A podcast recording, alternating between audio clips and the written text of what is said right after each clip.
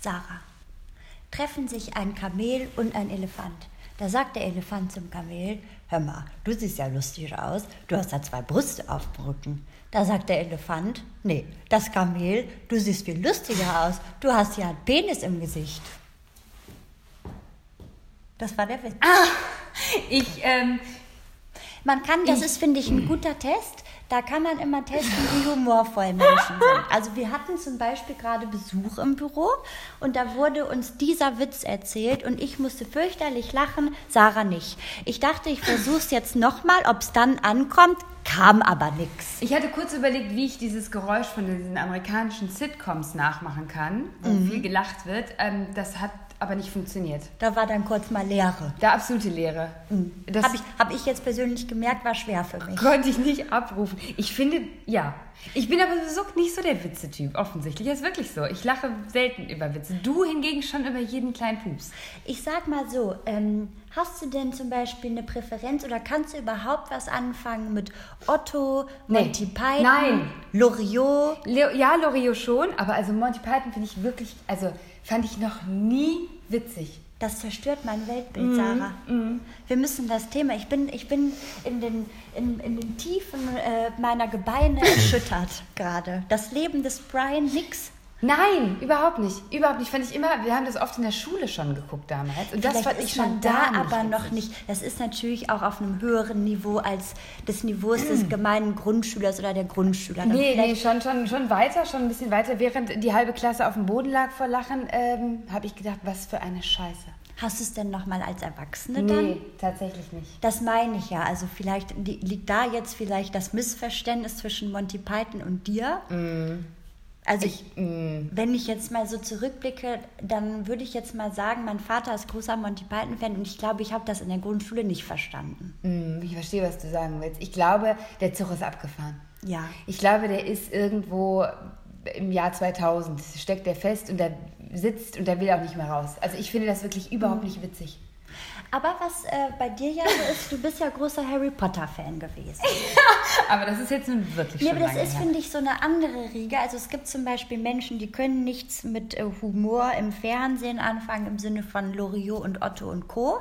Und dann gibt es zum Beispiel aber auch ganz viele, die können per se nichts mit Herr der Ringe, Star Wars, Harry Potter, Pipapo anfangen. Nee, ich glaube, ich war einfach immer schon mehr so dieser Schadenfreude-Lacher. Ne? Also wenn, wenn anderen Leuten im Fernsehen auch was passiert. Mr. Bean. Dann hast du doch Mr. Bean fand geliebt. Ich unfassbar gut. Ja, siehst du, Unfassbar. siehst. Ich kann Toll. auch wirklich, und das muss man ja wirklich sagen, ich kann wirklich Tränen lachen, wenn du dich zum Affen machst. Ne?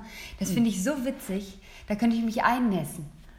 Also ich habe schon auch einen Humor, äh, ein Humor-Level, aber oder Kanäle dafür, aber das ist definitiv nicht bei, auch nicht bei Otto. Also Otto, was war das denn? Was hat die denn äh, eben noch erzählt von? Ach so. Ja, aber da kann kriegt- ich gar nicht dran Ja, also von der guten Freundin, die Lieblingsszene von Otto, muss ich auch sagen, ist eine starke Szene. Da kriegt Otto eine neue Nachbarin oder neue Nachbarn, das weiß ich nicht mehr. Und dann geht er rüber und wir gucken, wie die heißen. Und dann, aha, Frau frisch gestrichen. Ah ja, ja, interessant. Frau frisch gestrichen. Ja, finde ich überhaupt nicht. Also natürlich fehlt mir in dem Moment auch der Kontext, ne, weil ich diese Situation ja vor meinem geistigen Auge nicht sehe. Aber Mehr, mehr gibt es so- da eigentlich auch nicht in der Situation jetzt. Mm. Ne? Aber gut, dann ähm, Harry Potter war schon. Harry Potter habe ich natürlich alle gelesen, ja, ja, klar. Ich erinnere mich auch noch, ich habe den letzten Band tatsächlich auch peinlicherweise in meinem Studium gelesen, weil der dann rauskam.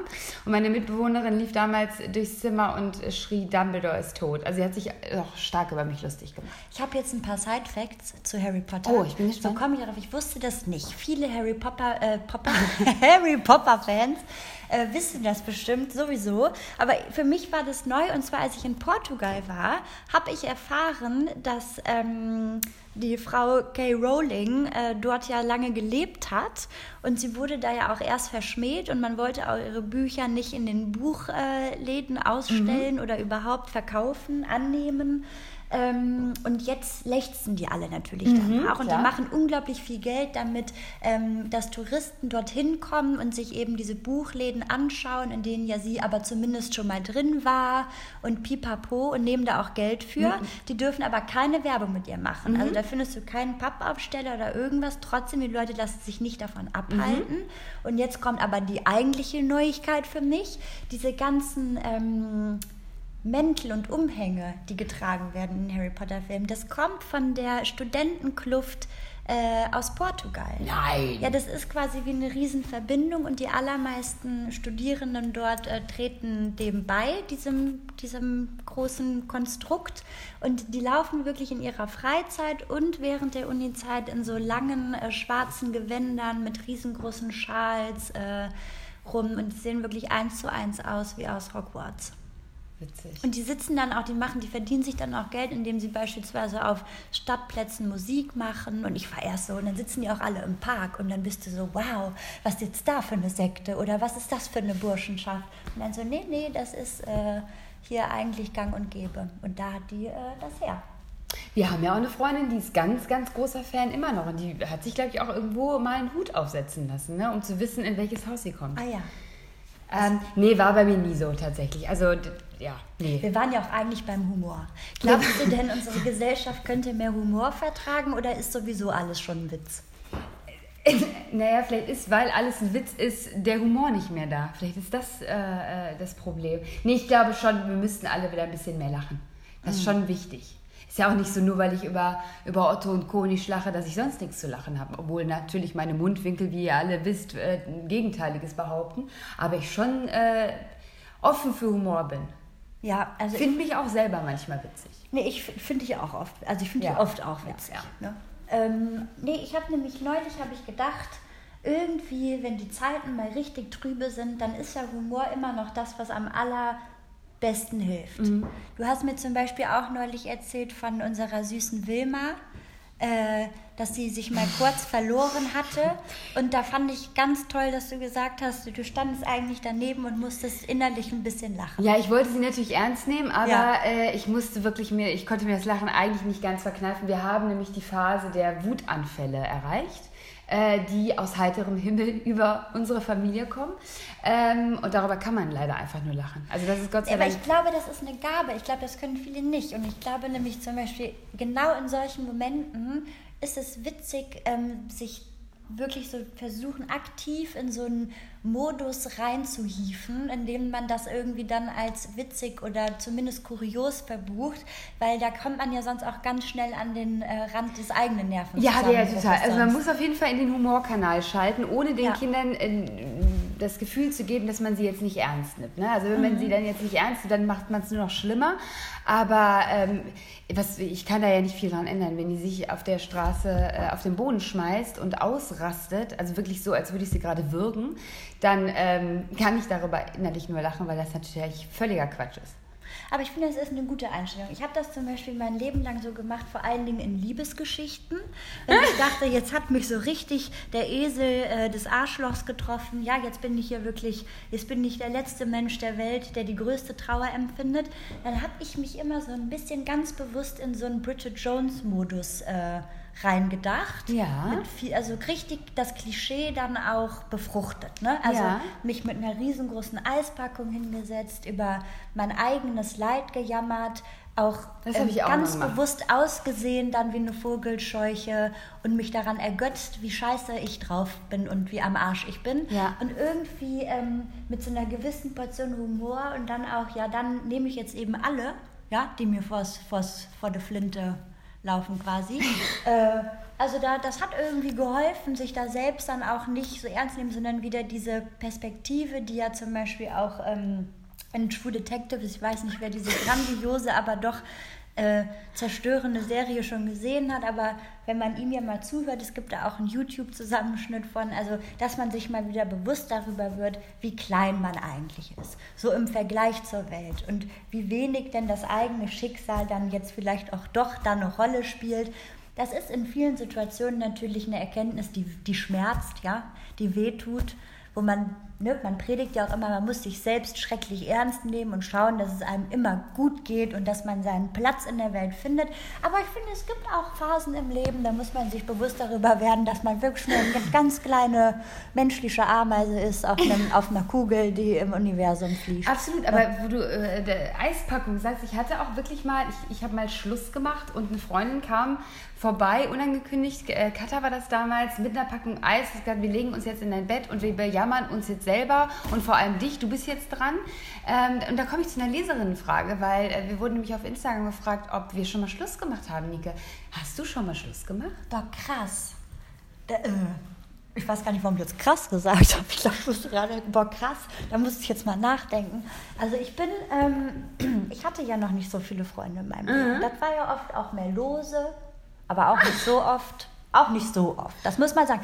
Ich Lose ja, oder, oder, oder also undefiniert im Nee, Sinne, gebunden, also undefiniert im Sinne von, wir sagen nicht, dass wir zusammen sind. Ich hatte aber tatsächlich erst einen One-Night-Stand in meinem Leben. Nee, zwei. Und aus denen sind aber jahrelange Affären geworden. Das bedeutet, ich hatte einfach mit keinen anderen Männern was, immer nur mit dem jeweiligen. Hab mich dann natürlich auch jedes Mal verliebt, aber die Männer wollten nicht so richtig. Ne? Und dann habe ich irgendwann gesagt, nee, jetzt will ich nicht. Dann hat der andere wieder gesagt, jetzt will ich aber nicht. Und irgendwann war das dann auch gegessen und dann hat man jemand Neues kennengelernt. Aber ich war schon immer datingfaul. Das ist mein größter Albtraum. Ah, ich war die Dating Queen. Ach, diese Selbstvermarktung. Und dann habe ich immer gedacht, jetzt muss ich mich da hinsetzen. Ich habe fürchterliche Angst vor peinlichen Pausen. Dann tendiere auch dazu, dann richtig viel Scheiße zu reden. Also noch mehr, als ich sowieso schon tue, wenn ich gut drauf bin. Und ähm, deswegen. Und dann hatte ich dann aber ja dann schon so vier Freunde, vier feste Freunde in meinem Leben, glaube ich. Jetzt nicht die Namen aufzählen, das wird. das wird Nee, nee, ich habe gerade im Kopf, bin ich ja, ja, ich habe es schon gemerkt, da geht es gerade durch. Und ich bin ähm, von meiner ersten großen Liebe ga- ga- ganz, also hat mir ziemlich das Herz rausgerissen, verlassen worden im Studium. Ne? Da habe ich lange, lange dran geknabbert und mich auch lange nicht mehr geöffnet für Ja, Neues. ja, ja. Und äh, dann bin ich nach Berlin gekommen und da hatte ich dann äh, einen Freund, den fand ich richtig knusper. Und finde ich auch bis heute übrigens, also das ist ein, äh, das ist, Ist ein das ist so ein bisschen übrigens meine, also das ist Fluch und Segen zugleich. Ich habe keinen Verflossenen, den ich heutzutage nicht nochmal nehmen würde. Mhm. Also nicht im Sinne von, nee, das, ist jetzt, nee, das kann man jetzt falsch ausdrücken. Also ich nehme Moment, da muss ich jetzt nochmal zurückrudern. Ne? Also da muss ich jetzt nochmal ganz anders sagen. Aus heutiger Sicht würde ich die alle nicht mehr nehmen. Die haben ja dann auch neue Partnerinnen und man hat sich verändert. Und ich habe Du ja meinst auch jetzt die meinen optische Partner. Komponente? Nee, aber so, wenn jetzt alle, wenn ich die jetzt nochmal in meinem Leben ganz neu kennenlernen würde Ja. und beide Partner wären frei, dann würde ich, glaube ich, an jedem Einzelnen wieder was finden. Also ich bringe denen noch heute einfach großen Respekt gegenüber und bin jetzt niemand, der sagt, um Gottes Willen, wie konnte ich das tun? Weißt du, was ja, ich ja, meine? ich weiß, was du meinst. Und ähm, der eine davon, den ich dann in Berlin äh, hatte, mit dem ich dann auch zusammen gewohnt habe in einer großen WG, den habe ich tatsächlich, wenn ich mich recht erinnere, verlassen und zwar für einen ähm, Musiker. Und das habe ich, das bereue ich bis heute, weil das mit dem Musiker das war natürlich Quatsch, ne? Und ich dachte ja, ich habe immer, habe ich zu der Sarah gesagt, Sarah, das ist aber nicht, weil der Headliner jetzt ist hier auf dem Festival und weil der so berühmt ist und so viel Geld hat und so eine schöne Stimme, das ist wirklich, das ist der Mensch. Habe ich mir eingeredet. Ne? Ich dachte, ich sei da komplett immun. Und, Naja, äh, aber also naja, er hat ja aber auch, also man muss ja dazu sagen, er hat jetzt nicht nur komplett eingeredet, sondern er hat auch viele Dinge getan, die sehr beeindruckend waren. Ja. Ne? Also auf einem Campingwagen von jemand anderem zu stehen und deinen Namen zu rufen und dich zu suchen, ist schon, schon schön auch. Mitten am Festival. Mitten auf dem Festival. Ja. Ja, aber, aber es hat nicht so weit gereicht, dass ich vielleicht einfach mit im Tourbus angekommen wäre. Das muss man ja jetzt auch sagen. Ja, Also es gab ja einen Grund, warum ich auf einem Campingplatz in meinem Zelt saß und mein Freund nach mir auf dem Bus stehend rufen musste. Ne? Und ich erinnere mich auch daran, dass wir beide nach diesem besagten äh, Abend oder der Nacht äh, dieses Konzerts auf dem Festival dann auch gemeinsam nach Hause gefahren sind. Ne? Muss man jetzt auch sagen. Wir beide da, jetzt. Wir beide. Da habe ich jetzt auch keinen Platz bekommen mehr. Ne? Also, und das war richtig, also da muss ich jetzt im Nachhinein sagen, da frage ich mich, was ich mir da auch gedacht habe, weil ähm, das war auch dann, also das war, äh, nö, also das war dann im Nachhinein, habe ich gedacht, da wäre ich doch lieber bei meinem armen Schlucker, dem, äh, dem unbekannten Musiker geblieben, der wirklich, wirklich Also nicht nur innerlich, sondern auch wirklich äußerlich scharf war. Also damit, du- damit du irgendwas daraus ziehst, ich hatte ein schönes Festival. Nee. Also wenn es nur für mich war, es war Nee, ging mir gut rein. auch. Aber da habe ich Schluss gemacht und das war ganz schlimm, weil ich da ja auch zum ersten Mal so ein bisschen, ich sag mal so, in der Bedrulle war, weil es lief nun nicht gut und ich hatte das jetzt nicht aufgrund dieses anderen Musikers beendet, aber ich glaube, ich hätte dem Ganzen eine Chance gegeben und gekämpft, wenn ich dann nicht während den ersten, also innerhalb dieser ersten Wochen der Trennung dann hier den äh, Eumels kennengelernt Mhm, hätte. verstehe. Und damit habe ich mir natürlich auch alles kaputt gemacht, weil der sich natürlich dann auch gedacht hat, klar, jetzt springt die gleich auf den, auf den nächsten Gaul, ne, der quasi ich ist in, in äh, ja, mit Fame. Ja, war natürlich auch echt scheiße von mir. Habe ich dann auch verdient, dass es mir dann sehr, sehr schlecht ging und ich lange, lange noch äh, gebangt und getrauert habe. Da habe ich Schluss gemacht. Und nee, also mit dem Vater meines Sohnes, da würde ich das jetzt nicht so sagen. Da war ich vielleicht die, die treibende Kraft, ne? aber das war schon einvernehmlich, würde ich sagen. Ohne dass er es vielleicht unbedingt wusste. Aber dann, glaube ich, für beide super so. Ja, und ähm, du hast eben gesagt, du bist die Königin des Datens gewesen. Ja, ich, war, ähm, ich war ja nie in einer Beziehung großartig und ähm, hatte auch irgendwie nicht so, groß, nicht so großes Interesse an den Herren in meinem Dorf. Hör mal, Sarah, aber wir haben doch beide mit unserem gemeinsamen Ja, Freund Schluss ja, ja, gemacht. ja, genau. Also nacheinander, wir waren nicht gleichzeitig mit dem zusammen, den haben wir auch beide abgeschossen. Nicht ganz. Ich glaube, ich kann mich tatsächlich nicht mehr ganz daran erinnern, aber ich glaube, die, die Geschichte mit unserem gemeinsamen äh, Ex-Freund war einvernehmlich. Da habe ich irgendwann das Gespräch gesucht, weil irgendwie Ich habe den abgeschossen für meine erste große Liebe. Der, die war nämlich die, der, also der äh, war sitzen geblieben und in meine Stufe gekommen. Genau. Und Ja. der hat dich dann nachher abgeschossen. Der hat mich dann nachher abgeschossen. Ja, ist vielleicht das- auch ein bisschen Karma, ne? Nee, aber ich hatte, also mein pa jetziger Partner ist ja tatsächlich aus, erst mein dritter Freund. Ja, stimmt. Ja, und ich war so ein bisschen, und deswegen war ich die Dating Ich Queen, hatte weil doch ich, schon mehr Freunde als vier, frag, ne? Ich habe es nicht geschafft nachzuzählen. Ich bin da auch, also man weiß ja nie, wie das immer alles definiert war. Aber da ich ja immer Single war und auch irgendwie nicht so, nicht so mutig war, äh, meinen langjährigen Schwarm anzusprechen und ihn zu fragen oder ob wir mal ein Date oder sowas, war ich immer diejenige, die gefragt wurde, ob ich nicht Lust hätte auf ein Date.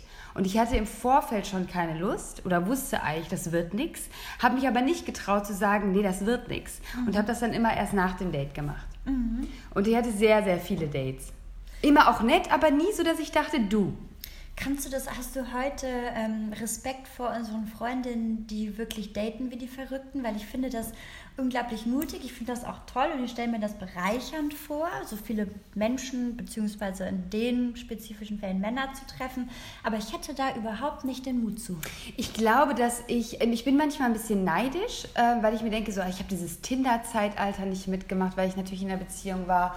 Ähm, und wäre irgendwie gerne, das wäre wär cool, wenn das irgendwie zehn Jahre vorher alles gekommen wäre. Und ich wäre gerne mit in, in meinen Zehnern, beziehungsweise Anfang 20ern, so selbstbewusst gewesen wie heute. Also ich würde, glaube ich, heute auch sagen, ey, hättest du Bock auf ein Date? Verstehe Ähm, ich total. ich habe das auch, ich habe auch meine, mein Single-Dasein nicht ausgelebt. Ich bin nicht durch Betten gehüpft oder ähm, ich war immer so sehr bei mir und es war so, ach nö, brauche ich nicht. mm. Ähm, das ist schon so, ich glaube, da wäre ich heute anders. Vielleicht. Vielleicht wäre ich aber genauso und würde einfach zu Hause bleiben. Aber das impliziert ja schon so ein bisschen, dass du glaubst, also oder dass du zumindest die Erfindung Tinder jetzt erstmal für spannend hältst. Da Super spannend. Ja ganz unterschiedliche Meinungen. Super spannend. Ich würde voll gerne tindern, wenn ich nicht einen Partner hätte. Also das Ich- steht außer Frage gerade. Ich habe ja ein paar Mal getindert. Da war, hatte ich aber einen Partner, da war ich nur sauer auf den. Da habe ich gedacht, kann ich jetzt auch mal gucken, was da noch so rumläuft. Kann der auch schön sich mal Gedanken darüber machen, dass ich hier natürlich auch eine Auswahl habe in dieser Stadt. Dann habe ich mir mal angeguckt, was da so rumläuft. Und dann schon dieser Gedanke, da dachte ich, und es ist schon auch eine Objektifizierung der Menschen, die da sind. Also weil man guckt denen ja wirklich nur vor die Birne. Klar, das und ist wie bei jeder so weg. Dating-App ja alle, ne? Genau, und dann habe ich aber dann ähm, gematcht natürlich, ne? Fleißig. Und äh, dann habe ich aber auch ganz schnell gemerkt, also die meisten, die sind dann, glaube ich, auch nur auf Ramsamsam aus gewesen. Das jetzt ich ja- zumindest bei meinem Profil, Ja. das war jetzt vielleicht nicht so ansprechend. Da hat man vielleicht jetzt nicht so gedacht, die Frau, die ist Heiratsmaterial oder mit der könnte man reden. Da weiß ich auch nicht, was ich da falsch gemacht habe. Das war schon eher so, na, Mhm. sollen wir vielleicht später noch ein Weinchen oder so? Gucken wir mal, wie wir uns so riechen können. Fand ich aber auch, da dachte ich auch so, boah, ey, wenn ich jetzt Single wäre, dann würde ich das, glaube ich, da auch gnadenlos durchziehen. Ja, das, da, da weiß ich nicht, ob ich dann wieder den Schwanz einziehen würde, ob es mir dann zu viel wäre. Ob ich nicht irgendwie denken würde, Tinder wäre cool, um wirklich jemanden kennenzulernen und um zu daten und irgendwie sich kennenzulernen gegenseitig. Ich müsste jetzt, bräuchte jetzt Tinder nicht, um ähm, mich zu, also einen Partner für die Nacht zu finden, glaube ich. Da, da bin ich einfach nicht der Typ für. Also du das, ich glaube, es ist auch nicht ausschließlich. Ich glaube, man weiß da ziemlich schnell, wo man dran ist. Also zumindest hatte ich das Gefühl, dass viele schon in ihren Profilunterschriften deutlich kommunizieren, worauf das jetzt hinauslaufen könnte oder was ausgeschlossen mhm. ist. Also da waren zum Beispiel auch welche, da stand ähm, only if you're willing to marry oder so, aber so witzig, mm. jetzt nicht wirklich, mhm. sondern wo man schon wusste, okay, die Person, die sucht jetzt nicht äh, was für untenrum, sondern mm. möchte einfach kennenlernen. Aber nun gut, da, äh, was ich zum Beispiel also einen interessanten Aspekt finde, über den ich noch nie nachgedacht hatte, aber ähm, ein Freund von mir, ähm, der tindert ganz fleißig, aber der, ich, ich glaube, da kann man ganz eindeutig sagen, der sucht nach einer Partnerin. Ähm, und für ihn ist das häufig schwierig, dass dieses Commitment fehlt. Also ich habe das Gefühl, also er erzählt mir von Ängsten, die da zum Beispiel lauten, ich weiß ja nicht, ob die äh, Person schon zwei oder drei andere gleichzeitig ja, ja, trifft klar. oder in verschiedenen Chats mit Menschen sich gut nicht, versteht. Es ist nicht oder exklusiv. Redet. Genau, und, ähm, aber in, in seinem Kopf ist es schon so manifestiert, dass er das automatisch voraussetzt, dass auch wenn er im, im ich sag jetzt mal, echten Leben jemanden kennenlernt, dass er gleich voraussetzt, dass da noch Mitbuhler sind oder dass das zumindest möglich wäre. Und das ist zum Beispiel was, was ich gar nicht kenne und da weiß ich auch nicht, ob ich naiv war, aber ich habe ja auch vor Tinder gedatet oder zumindest das nicht benutzt in den ähm, Anfangszügen, ähm, zumindest nicht um Partner zu finden. Und ähm, wenn ich dann jemanden kennengelernt habe, dann war für mich total klar, dass wenn wir uns mögen und uns irgendwie über Freunde kennenlernen oder auf einer Party und wir uns zwei, dreimal treffen und man irgendwie beidseitig merkt, man findet sich gut. Ich habe noch nicht mal einen Gedanken daran verschwendet, dass, dass der Typ noch jemand anderen an der Angel hat. Nee, ich auch nicht, aber ich glaube, das ist dann wirklich, wenn die Erfahrungen so sind, ja, dass ja. man das irgendwie mehrmals erfahren hat, ähm, dann ist die Enttäuschung einfach schon so groß und die schwingt jedes Mal mit. Ja, aber es ist wahrscheinlich auch normaler, dieses mehrgleisige Fahren ja. heutzutage ja. durch diese Apps. Ja, weil du ja auch dein Profil nicht ausstellst, wenn du jetzt irgendwie ein Match hattest. Ja. Du lässt das, du lässt ja alle Optionen offen. Total. Das ist ja nicht blöd. Du kaufst ja nicht die Katze im Sack. Nee, nee, das stimmt. Hast du manchmal sowas wie eine Torschusspanik oder so Gedanken, äh, also nicht, also ich weiß, da haben wir schon oft drüber geredet, du würdest jetzt natürlich nicht deinen Partner betrügen oder verlassen, aber ich finde ja, da redet man ja auch mal mit seinem Partner darüber, über dieses Gefühl, mein Gott, guck mal, jetzt haben wir uns gefunden und wir wissen, dass wir jeweils voneinander die großen Lieben sind und das ist jetzt wahrscheinlich oder hoffentlich mhm. bis in die Ewigkeit so. Da kann man ja schon mal ehrlich sagen, ist einem das geheuer? Findet man das, es gibt ja auch viele Leute, die finden das total entspannend mhm. und so, ach Gott sei Dank, ich habe den Stress nicht mehr. Oder ich hatte wow. das, ich hatte das ähm, so wie so ein Blitz durchfuhr mich das, als Wilma noch mini, mini klein war. Da war ich äh, unterwegs mit ihr und bin spazieren gegangen und ich sehe mich noch vor dem Geldautomaten stehen und Geld abholen und habe zu mir selber gesagt, das ist jetzt alles vorbei. Du, das, du hast jetzt deinen Partner, du hast jetzt dein Kind, das war's jetzt. Also das war wirklich so, oh Gott, oh mhm. Gott, ich bin 29 oder 28, wie alt ich glaube, ich war noch 28. So dieses, das ist jetzt einfach, ähm, ist jetzt dingfest, die Sache. Und dann war es aber irgendwie so, nein, Sarah, durchatmen, durchatmen. Wenn es dich irgendwann nicht glücklich macht, dann kannst du noch, also natürlich mein Kind äh, wird immer mein Kind sein und mein Partner wird auch immer eine Rolle in meinem Leben spielen. Ähm, aber es ist nicht, es muss nicht so bleiben wie jetzt und es ist nicht in Stein gemeißelt und wenn ich unglücklich bin und überhaupt, sondern ich alles wird sich entwickeln, alles bleibt im Fluss und ich muss mich nicht verrückt machen. Ich habe die Entscheidung getroffen und die ist cool, ähm, aber das bedeutet nicht, dass ich daran jetzt gefangen bin. Also ich mhm. glaube, das ist eine Frage des Blickwinkels. Aber in dem Moment war das so, das war wirklich Schnappatmung. Ich sehe mich noch ganz genau davor, weil ich, wie gesagt, echt in meinen, in meinen ähm, Anfang 20ern einen, einen, Typen kennengelernt hatte, der mich drei Jahre lang irgendwie begleitet hat, geistig. Und das war immer unausgesprochen. Ähm, und dieses, okay, das hat sich jetzt wirklich komplett erledigt mit dem. Und das war schon, das war eine Entscheidung, die mir dann sehr bewusst wurde. Ne? Die hatte ich vorher gar nicht so sehr bewusst getroffen. Man sagt zwar irgendwie, man, man macht ein Kind und man kriegt ein Kind, aber dieses was daran hängt, kommt dann irgendwie doch erst zum Tragen, wenn es dann vor einem ist. Ja, und das sag, ich sag mal so, ne? bei mir ist ja nicht. Ne? Ja, ja, genau, aber das ist ja auch, also ich meine, ich bin selber ein Scheidungskind, weißt du, und ich weiß, das ist natürlich kein, es ist nicht irgendwas, was man sich erträumt oder was man, was als Ideal jetzt irgendwie angesehen werden, aber ich bin ein wahnsinnig glücklicher Mensch und ich habe ein tolle, tolles Verhältnis zu meiner Mama, ich hatte ein tolles Verhältnis zu meinem Vater ähm, und was heißt schon klassisch und Und mhm. jeder muss glücklich werden. Ich finde es ganz interessant, dass du das sagst, weil ich habe das schon immer total bewundert an dir, wie ähm, rational ich da dran gehe. Naja, aber wirklich ein Stück weit rational, aber nur positiv behaftet, finde ich. Also weil natürlich, es wird immer so dargestellt, als sei das Emotionale, das Warme, das Verträumte, irgendwie das, das Ultimo, aber ich, aber ich finde diese rationale ähm, Herangehensweise sehr selbstbewusst und vor allen Dingen sehe ich das auch als Ausdruck von Selbstliebe oder Selbstrespekt. Weil ich glaube, dass du, du bist niemand, der schnell aufgibt und du bist auch durch Täler schon gewandert und du bist sehr loyal deinem Partner gegenüber auch in schweren Zeiten. Es ist jetzt nicht so, dass nur weil man ja irgendwie mal unglücklich ist, ähm, im Vergleich zum Rest des Lebens, der da kommen könnte, dass man dann sofort kehrt macht. Mhm. Aber ich glaube, dass wenn bei dir ein Punkt erreicht wäre, wo du sagst, das kann sich nicht mehr ändern, mhm, genau. das ist etwas, das steht fest und das würde mich nicht glücklich machen, dann würdest du eben auch gehen. Aber auch in der Verantwortung meines Partners. Ne? Also nur weil, also wenn ich nicht mehr glücklich bin und schon lange nicht mehr glücklich bin, dann habe ich irgendwie das Gefühl, ich müsste für meinen Partner auch eine Entscheidung treffen.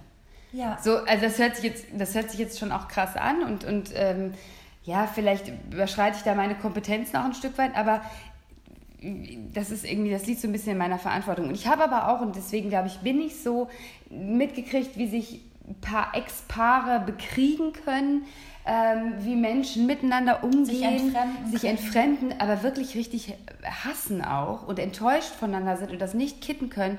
Und das war für mich eben so ein, so ein, so ein Ziel, dass ich das nicht nachahmen werde. Ich möchte das nicht. Und ich, selbst wenn mein Partner und ich, äh, selbst wenn wir uns trennen, möchte ich, dass wir ein tolles Team sind und ich möchte daran, das ist mir sehr, sehr wichtig, daran zu arbeiten. Mhm. Und meine persönlichen Befindlichkeiten auch, wenn es um unsere Tochter geht zum Beispiel, ähm, hinten anzustellen und sagen, das ist, du hast einen tollen Vater, wir sind ein cooles Team, uns läuft es vielleicht nicht so ähm, normal in Anführungsstrichen wie bei anderen, aber ähm, dein Vater liebt dich über alles. Mit uns beiden hat es nicht geklappt, aber das hat nichts mit dir zu tun.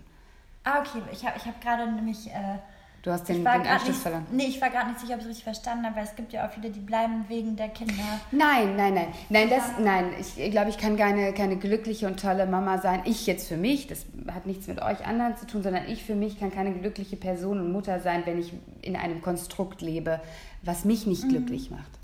Ich glaube, das kommt immer total auf, auf die Situation an. Also ich kenne zum Beispiel in meinem ähm, Freundeskreis, ähm, also nicht in meinem Alter, sondern ich habe einen Freund, dessen Eltern haben sich offiziell getrennt, also als Liebespaar, da war der noch ganz klein, aber die hatten keine neuen Partner. Also es ging dann nicht um Betrug oder Verletzung, sondern die beiden waren also ähnlich wie jetzt mit meinem Sohn und seinem Papa, einfach sehr, sehr gut oder sind zu Freunden geworden. Die Liebe, die romantische Liebe hat sich irgendwann verflüchtigt, mhm.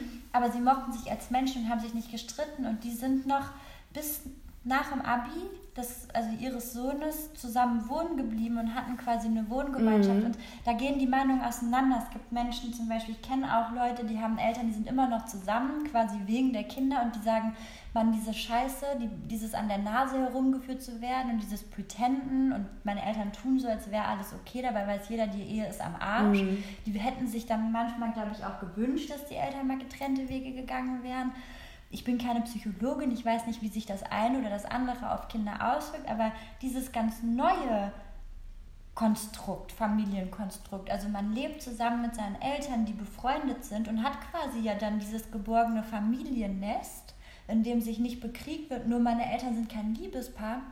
Das fand er bis heute total klasse. Und dann, als er dann Abi gemacht hat und ausgezogen ist, ähm, jetzt sind die irgendwie aber auch in die Nähe voneinander in Wohnungen gezogen. Ähm, es wird aber auch immer noch Weihnachten und Geburtstage und alles wird zusammen gefeiert. Das finde ich irgendwie auch schön. Da ist natürlich mm. immer die Frage, wenn dann mal ein neuer Partner oder eine Partnerin mm. kommt. Es gab da wohl auch mal welche. Ähm, und lustigerweise. Ja, ist nicht einfach, ne? Nee, ich glaube, es ist nicht einfach, aber ähm, die Mutter hatte dann mal einen Partner und das wiederum war dann nicht so einfach mm. für, mhm. für, für meinen Kumpel, weil witzigerweise hat sich der neue Partner seiner Mutter mit dem leiblichen Vater auch total gut verstanden. Okay. Und das war dann aber zu viel Harmonie. Ja. Da weiß ich noch, da waren wir noch jünger, da war er irgendwie 16 oder so, da hat er auch gesagt so, das ist doch pervers. Das, hier, das ist doch pervers, was die hier machen. Und jetzt verstehen die sich auch noch. Es war dann so ein kurzer Moment, wo, wo dann weiß ich nicht, dass, ob jetzt eine Psychologin oder ein Psychologe sagen würde, das ist grenzwertig keine Ahnung, aber jetzt im Nachhinein sagt er auch so, ich finde es total super, wie meine Eltern das gemacht haben. Also mm. ich meine nur, man muss da, glaube ich, auch nochmal differenzieren, tu, also tut oder versucht man einen Schein zu wahren für die Kinder, ja. macht deswegen ja. vielleicht mehr kaputt ja. und erschüttert das Vertrauen oder sagt man einfach ganz offen, hör mal, ne? Wir sind kein Paar mehr, aber. Man muss das ja sowieso total individuell betrachten. Also bin ich jetzt auch in einer Beziehung, ähm, wo, so, wo finanziell dieser Teamgedanken eben auch nicht unwichtig ist? Oder was gibt es für überhaupt für Einschränkungen? Kann ich überhaupt äh, mit Kind und Kegel alleine irgendwo hinziehen? Kann ich mein Kind bei meinem Partner lassen? Will ich das? Will ich alleine leben? Nein, will ich nicht. Also das ist das ist so individuell, ähm, aber für mich einfach persönlich, ich habe jetzt das Glück, dass ich finanziell unabhängig von meinem Partner bin, ähm, dass ich da einfach Entscheidungen treffen kann, natürlich auch, die in erster Linie mich betreffen. Und ähm, aber das kann ich natürlich keinem, auf, keinem, keinem vordiktieren oder sagen, das nee, ist der Weg. Ich, ich finde es trotzdem total spannend, dass, weil ich glaube, in letzter Instanz würdest du immer dich wählen. Ja. Äh, und im Positiven, ich meine das sehr positiv. Und ich habe mich aber das in letzter Zeit gefragt, weil ich ja nächstes Jahr äh, heirate. Tatsächlich, wer hätte das gedacht? Und ähm, ich habe mir schon die Frage gestellt, was bedeutet denn so eine Hochzeit für mich? Ne? Also, mhm. weil ich glaube, da gibt es auch schon wieder mehreres. Da, da gibt es eben auch die, die sagen, du, wenn ich irgendwann nicht glücklich bin, dann gehe ich, weil niemand zwingt mich, Gott sei Dank, heutzutage mehr da zu bleiben. In meinem speziellen Fall ist es natürlich auch so, dass ich finanziell unabhängig bin. Das will ich jetzt auch gar nicht verherrlichen. Da gibt es natürlich noch Frauen oder andersrum vielleicht auch Männer, die da viel mehr gebunden sind, viel mehr nachdenken müssen, mhm. wie sie Dinge regeln im Falle einer Trennung. Und dann gibt es aber auch Menschen, die ich kenne, die, die jetzt schon älter sind oder weiß ich nicht, sogar schon Omis und Opis und die eben sagen, für sie war eine Hochzeit aber eben dieses Versprechen, ich bleibe eben auch bei dir, wenn es nicht so gut läuft. Und das kann sich auch mal über Jahre erstrecken. Und mhm. Das ist ein Versprechen, was ich dir gebe. Und natürlich versuchen wir glücklich zu bleiben, aber ich lasse dich auch nicht im Stich, wenn wir durch das tiefste Tal mhm. gehen. Und das ist für mich gerade, das, das klingt total ähm, unemanzipatorisch vielleicht oder, oder fast schon antifeministisch, aber es ist für mich zum Beispiel auch immer so gewesen, viele Leute sagen ja, für sie ist Kinderkriegen viel krasser als heiraten. Und bei mir ist es vielleicht auch, weil ich Scheidungskind bin und weil ich das eben nicht so möchte wie meine Eltern. Mhm ist für mich heiraten viel gewichtiger, mhm. weil ich irgendwie wusste, also zumindest in Hinsicht auf eine Partnerschaft, mhm. weil ich total, ich bin der glücklichste Mensch der Welt, dass ich mit Lios Papa Leo habe, weil ich mir keinen besseren Vater vorstellen kann. Und ich liebe den über alles als Menschen, nach wie vor. Ich würde nie auch nur eine böse Sache über den sagen. Ähm, und ich, das macht mich einfach so glücklich, diesen Menschen gefunden zu haben, mit dem ich ein Kind habe und also wirklich so ganz, ganz stolz sagen kann, das ist ein toller Papa. Aber das ist für mich, weil diese Trennung nun mal kam, abgekapselt von einer Partnerschaft. Und für mich ist also dieses Heiraten für eine Partnerschaft also viel, ähm, also viel ausschlaggebend. Mhm. Und das ist ja total komisch und auch eigentlich super unmodern, weil ich natürlich eigentlich wollte ich nie heiraten. Mhm. Ich empfinde das auch immer noch als etwas, was man überhaupt nicht machen muss. Mhm. Aber gerade weil man es nicht machen muss, stelle ich mir die Frage, wenn ich es denn aber machen möchte, mhm. aus welchem Grund und was heißt das für mich? Mhm. Und ich habe mit meinem jetzigen Freund, mit dem ich ja schon mal vor neun Jahren zusammen war, ähm, und auch jetzt in den letzten ähm, zweieinhalb Jahren auch schon so viel wieder durchgemacht, weil nicht immer alles einfach war, schon mhm. alleine wegen diesem Zwiespalt zwischen der Berge und, und dieser Stadt dass, dass ich hätte wahrscheinlich auch schon zehnmal sagen können, das ist, also Entschuldigung, das ist mir zu anstrengend. Mhm. Ich hätte mir auch einfach einen suchen können, der normales Geld verdient und der sich mit mir eine Wohnung leisten kann und der ein total geregeltes Leben hat. Und jetzt habe ich hier so einen Hallodri, der irgendwie seinen letzten Pfennig für irgendwelche Solaranlagen ausgibt, ne? Statt irgendwie, weiß ich nicht, vorzusorgen oder keine Ahnung. Ähm, und, und für mich ist das, glaube ich, so ein Versprechen, dass ich ihn nicht aufgeben werde und dass ich erstmal in erster Instanz immer zu ihm halten werde und dass ich vor allen Dingen versuche, Rückschläge mit ihm gemeinsam zu meistern. Mhm. Weil ich bin da ein bisschen apokalyptisch vielleicht und ich wünsche mir von Herzen, dass wir uns für immer treu bleiben. Aber da bin ich ein bisschen rational und glaube einfach, mein Ziel ist es ja mindestens 50 Jahre verheiratet zu sein und dass man jetzt in den 50 Jahren niemanden trifft, den man selbst ein bisschen toll findet oder den der andere toll findet. Das kommt mir Ja, die Statistik spricht gegen ja, dich, ne? Das kommt mir irgendwie und ich habe irgendwie das Gefühl, dass das einfach ein natürlicher Kreislauf ist und dass man, ich möchte nicht betrogen werden, aber ich kann mir vorstellen, dass und wenn es in zehn Jahren ist, Phasen kommen, wo man etwas für jemand anderen empfindet. Und ich glaube, da greift dann wieder dieses Versprechen, ich lasse es aber nicht zu weit kommen mhm. oder ich lasse es nicht stärker werden als das, was wir haben, aber es wird sich vielleicht mal verliebt und wieder entliebt mhm. werden auf irgendeine Art mhm. und Weise. Und wenn ich darüber spreche, dann tut mir das auch jetzt schon weh und ich hoffe auch, dass es nicht passiert und vielleicht passiert es nicht, aber ich ziehe diese Möglichkeit zumindest in Erwägung. Mhm. Deswegen denke ich auch die ganze Zeit darüber nach, diese freie Trauung, weil ich bin ja nun mal nicht Mitglied der Kirche oder irgendwas. Ähm, es gibt da auch gewisse Dinge, die ich nicht versprechen will. Also ich, ich, weiß, ich weiß nicht, noch nicht, was ich sagen möchte oder was ich möchte, was mein Partner mir sagt. Und ich kann jetzt auch nicht sagen, ja, also äh, wir versprechen uns hiermit, dass wir uns Seitensprünge verzeihen. Weil natürlich sage ich nein, nein, nein. Und wenn du mir fremd gehst, dann schieße ich dich ab. Dann schieße ich dich in den Himmel und sonst wohin. Aber ich glaube, auch das ist in einer modernen Beziehung etwas, wo man drüber sprechen muss. Was macht man, wenn so eine Gefahr lauert? Kann man dann offen über sowas reden und wieder ja, ja, einen gemeinsamen total. Weg finden, das vielleicht. Also du kannst alles irgendwie vorher mal ansprechen und, und äh, Eventualitäten natürlich irgendwie in den Raum werfen, aber wie das dann letztendlich äh, ist, wenn solche Dinge passieren, kann man ja vorher auch nie ganz konstruieren. Oder? Nee, voll. Aber ich bin auch ein Stück weit desillusioniert, weil ich ähm, zumindest ja, nee, also ich, damit würde ich ja jetzt auch, das stimmt auch nicht. Ich habe jetzt in meinem engen Freundeskreis niemanden, der jetzt irgendwie seinem aktuellen Partner fremdgegangen wäre oder so. Aber ich sage mal so, im Laufe dieser ganzen Jahre, in denen man zwischen 20 und 30 Partner oder Partnerinnen hat, habe ich schon einiges miterlebt bei mir selbst, bei anderen, wo es auch manchmal so war, dass, dass ich würde niemals sagen, so ein Schwarm kann mal helfen, eine Beziehung zu kitten, aber ich habe schon auch gesehen, dass jahrelange Beziehungen danach einfach weitergegangen sind. Mhm. Und zwar sehr, sehr gut, mhm. nachdem so eine mhm. schwierige Phase gemeinsam überstanden mhm. wurde, wo Zweifel auch einfach gemeinsam besprochen wurden und wo eben nicht einer einfach hingegangen ist und Scheiße gebaut hat, mhm. sondern wo man vielleicht auch mal eine Beziehung geöffnet hat oder was weiß ich nicht was. Aber das ist, das sind, finde ich, ganz spannende Themen, wenn man ernsthaft äh, darüber redet, jemanden zu heiraten. Also was bedeutet das eigentlich? Total. Ich war am Wochenende ähm, in der Heimat, weil meine Tante ganz ähm, überraschenderweise heiratet, geheiratet hat. Wir waren auf den Geburtstag eingeladen und ähm, sie haben uns dann abends verkündigt, äh, dass sie geheiratet haben. Und alle waren so, öh, weil beide sind 60 und waren auch schon mal verheiratet. Und witzigerweise war mein Onkel, also ihr erster Mann, war auch mit seiner neuen Frau da. Also es war irgendwie total schön, ne? So diese, mhm. diese äh, diese ganze Familie mit meinen Cousinen und so war voll witzig.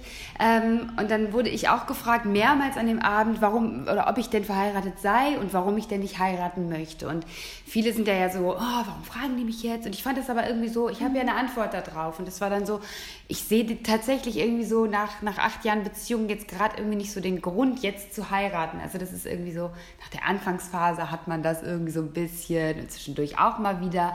Aber jetzt gerade so, nee, wir haben vor fast drei Jahren ein Kind gekriegt, so wir hatten den Step. Und ich setze mich aber trotzdem jetzt vermehrt natürlich auch so ein bisschen mit dieser Frage auseinander.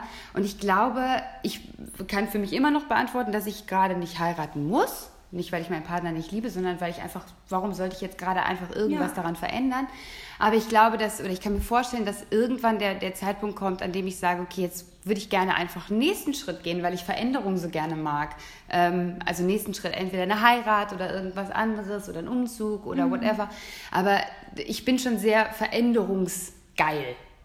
Ich finde aber, man kann da auch ganz ehrlich sein und ich glaube, es gibt da ganz vielschichtige oder vielzählige Gründe, warum man heiraten möchte. Ich kenne zum Beispiel auch ein paar die haben geheiratet, die sind auch in etwa so lange zusammen gewesen wie ihr mhm. und die ähm, sahen auch überhaupt keinen Grund darin, ne, weil die wussten, sie gehören zusammen und sie haben ein Kind oder zwei sogar.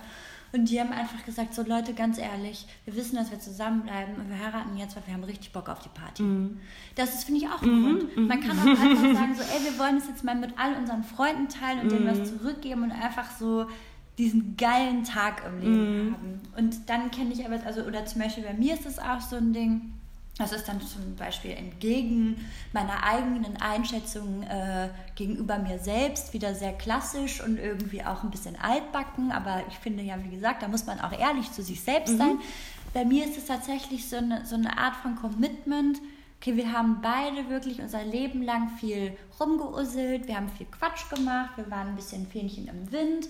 Wir haben aber irgendwie über sehr, sehr viele Jahre gewusst, dass wir die einen sind. Mhm. Ist wenig ausgesprochen, auch aus Stolz und weil ja auch immer mal andere Partner oder Partnerinnen da waren und uns dann wiedergefunden und aber auch eine harte Zeit durchgemacht. Also mhm. ich habe ja öffentlich auch darüber gesprochen, aber zum Beispiel dieser Schwangerschaftsabbruch und das waren alles Dinge, die waren überhaupt nicht Friede, Freude, Eierkuchen, aber die haben uns so sehr zusammengeschweißt und irgendwie ist es so ein Ding so, wir haben uns so sehr füreinander entschieden und damit aber auch gegen gewisse andere Dinge. Also bei ihm ist es so dieses, ich glaube, er hat lange davon geträumt, so ein einsamer Wolf zu sein, der als Junggeselle durch die Welt geht und zwar überhaupt nicht wegen anderer Frauen. Das interessiert den mehr oder weniger nicht die Bohne, sondern eher ähm, für irgendwelche Expeditionen oder monatelange Fahrradreisen. Und er hat nie dieses Familienkonstrukt gesehen. Und bei mir waren es andere Dinge, wie dieses krasse Workaholic sein und diesen ganzen Fokus nur auf mein Kind, meine Freunde und aber auch auf meine Arbeit zu legen.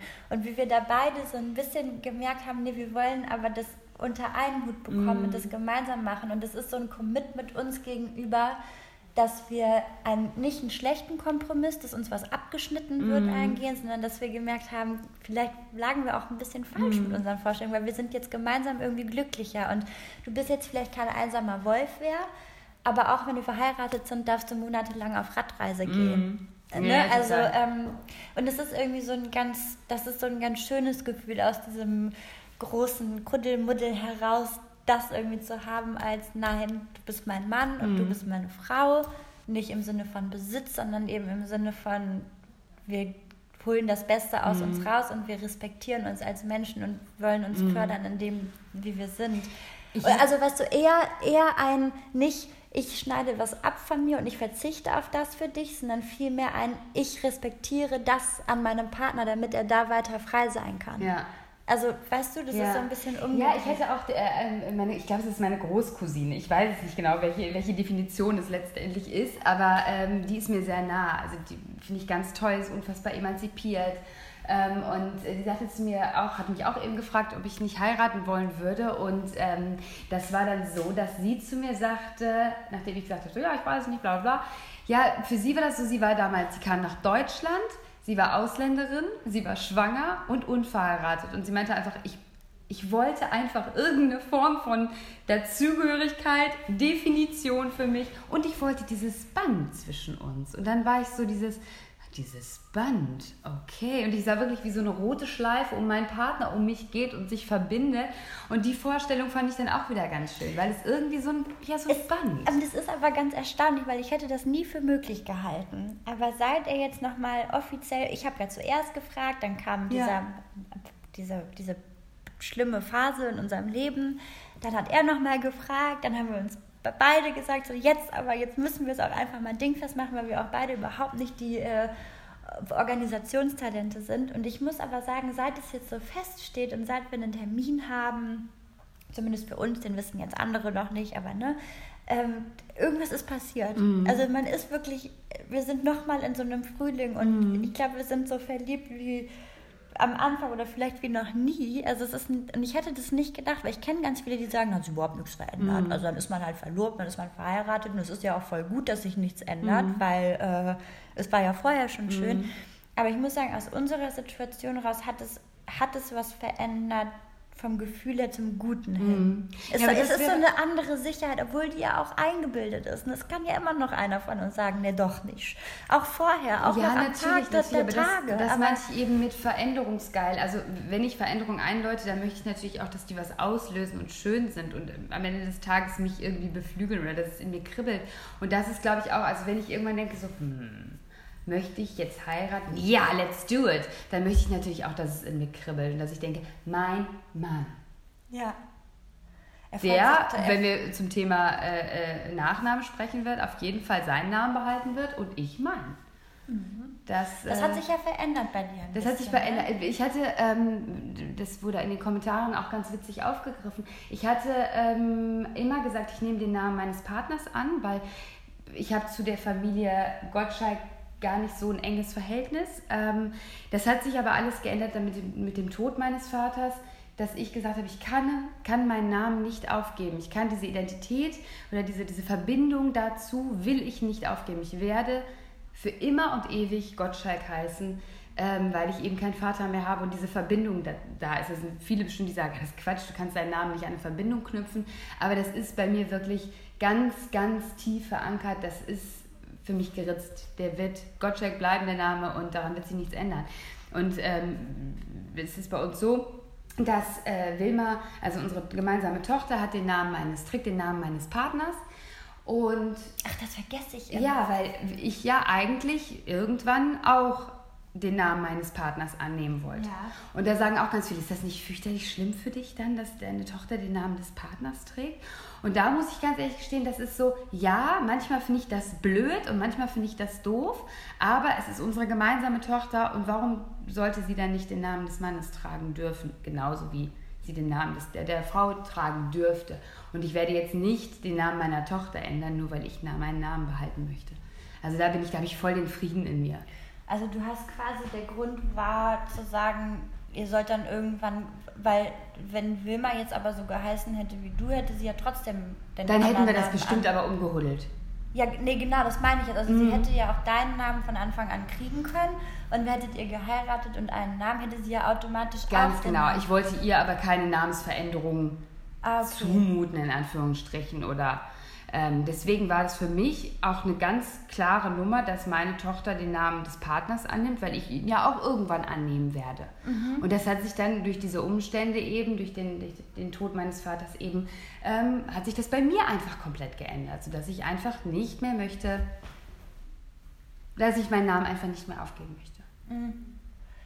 Und hast du dir damals überhaupt Gedanken darüber gemacht, über das Thema, wie wichtig Nachnamen sind, finde ich auch für nee, Frauen in unserer Zeit. Genau, ja. Das ist ja außenfrei. Ich meine, es ist jetzt auch schon wieder irgendwie drei Jahre her mm, fast. Mm.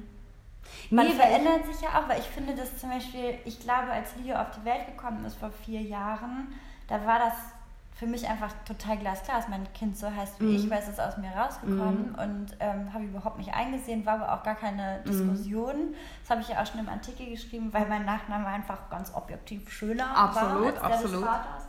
Ähm, aber ich hätte, das, ich hätte dafür auch gekämpft wie eine Löwin.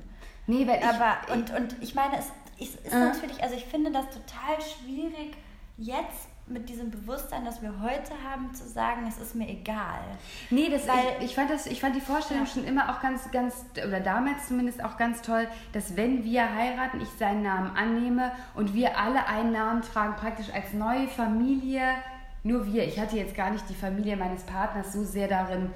Praktisch war es für mich, wir, wir kriegen alle einen neuen Namen. Mhm. Was natürlich Quatsch ist, weil mein Partner ja seinen Namen behält. Aber das war für mich so, ich, da ich nicht diese Verbindung zu meinem Namen hatte und da jetzt auch nicht so viel Wert drauf gelegt hatte, ähm, war das für mich so, nö, ach nee, das finde ich, das ich gut. Das ist heute eben einfach komplett anders und vielleicht, da kannst du natürlich heißt, recht haben, weil hast, mein Bewusstsein ja, sich verändert hat. Aber du hast also schon davon geträumt, dass ihr alle einen Familiennamen habt. Genau. Und was ist jetzt mit jetzt? Weil den werdet ihr nicht haben. Warum ja. will dein Partner dann sein? Nicht mein Partner will seinen Namen nicht abgeben, weil er auch eben die Verbindung zu seiner Familie, weil das für ihn eben auch eine Form von Identifikation ja. oder Identität ist eben. Ne?